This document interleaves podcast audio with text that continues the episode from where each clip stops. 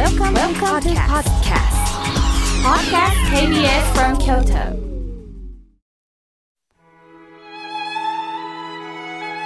改めまして僧侶の河村明慶です今日の法話のテーマは嫌な気持ちから前向きな気持ちに切り替わるにはどうしたらいいだろうかそんなお話をいたします昨日嫌なことがあった失敗したなのに今から仕事に行かなきゃいけない人と会わなきゃいけないどうしたらいいの？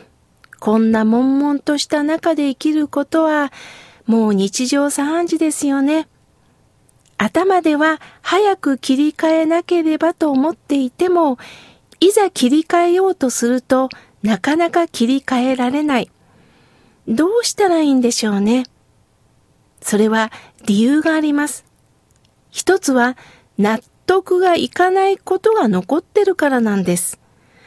あれは絶対あの人の方が悪いよね。なんであんなことになったんだろうなど、頭で理解できないことがあると、ずっとそのことについて考え続けてしまうことになります。二つ目は、やはり後悔が残るんです。あの時こうしてればなぁと後悔が残っている時にも気持ちの切り替えは難しいですよね。できてたはずだ。そのできてたことにしか目が向けられないんです。ですからできなかった自分を責めるんです。頭で責めて、でもこの体、身は置いてきぼりになってるんですよ。ネガティブな感情や失敗について考え続けているだけでは気持ちの切り替えはできません。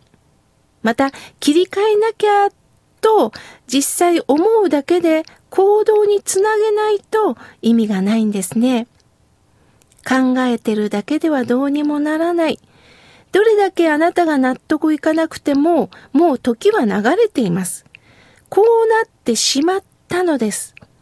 どうしても理解できない、考えても考えられない過去というのは、もう必ず存在するんです。あなただけではないんですよ。私が新人アナウンサーの頃、生放送の特番を担当することになりました。生ですから、きっちりとば時間内にことを終えないといけないんですよね。最後になんと時間が5分も余ったんです。生放送で5分余るって、もう私で言うと10時間ぐらいの間隔ですね。そこで困った私は周りにコメンテーターさんがいたので、隣のコメンテーターさんに時間稼ぎです。さあ、最後はまとめをお願いしますと振ったんです。すると、コメンテーターさん、台本にないことですから、いや、特にっておっしゃったんです。慌てて私はその隣のコメンテーターさんにまとめを依頼したら、まあさっき言いましたからで終わったんです。もう私は最後、おどおどおどしながら、今思えば何を言ったか全然覚えてません。とりあえず番組終わったんですね。フロアにいた制作の方は、はーい、終わりました。と切り替えて、周辺を片付けしました。何にも言いません。私だけが、なんでこんなことになったの？なんでこんな終わり方になったの？後悔の念が募ります。しかしスタッフの皆さんは、あ、河村さん、終わったんですから、はい、切り替えています。その時思ったのは、気持ちを切り替えるきっかけを自分で作るしかないんだなと思いました。終わったものはもう終わったんですよね。女性に多いことなんですが、嫌なことがあると髪型を変えるという方がいます。例えば髪を切ることがスイッチになって忘れることができる気持ちの切り替えができるということでしょうか。これも一つの方法ですよね。そこで私も過去の経験を踏まえて実行していることがあるのでお伝えします。まず一つ目は深呼吸をするということです。私は時間が取れたらヨガ教室に行きます。と言ってもほとんどマンツーマンのヨガなんです。なぜなら人と比べることなくゆったりとできます。大切な身と心のスイッチは深呼吸って言われてます。まず皆さん目を閉じて、1、2、3で息を吸います。鼻からぜひ吸ってください。そして4で止めて、5、6、7、8、9、10で息をスーッと吐き切ります。これを1分間ほど繰り返して行うと少し意識がはっきりしてなんだか新しいことに取り組む意欲が湧いてきます。どうかやってみてください。そして二つ目にやってることは、引きずってる気持ちを紙に書くようにしてます。まあ、私はネット上で日替わり法話を更新して18年目になります。あたかも法話を更新してるようなんですが、自分のことを振り返る良いきっかけにもなるんです。きっと書くことで自分の中で整理してるのかもしれません。皆さんもなんだか心が重いと感じた時には、なぜそう思ってるのかを紙に書き出してみませんか？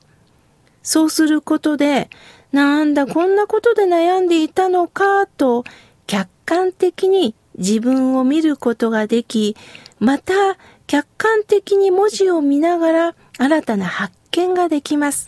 やってみてください。次にやってるのは、もう考えるのをやめて、体を動かしたり、汗をかくようにしてます。汗をかくという行為は気持ちの切り替えにおいて非常にね、大切なんですって。行き詰まった気持ちが汗と共に流れるということなんです。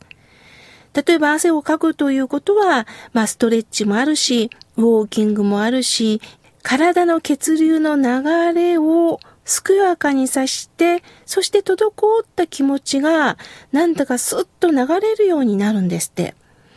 じゃあ汗かくんだったらお風呂でもいいじゃないかってなるんですが、内面から体の中から燃焼していくっていうことが大切だそうです。そして次は何と言っても寝るです。昔の方は寝て忘れろっておっしゃっていました。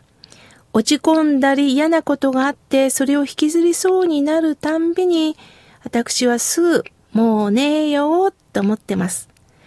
寝るというのには気持ちの切り替えにおいてとっても大きな効果があるんですって。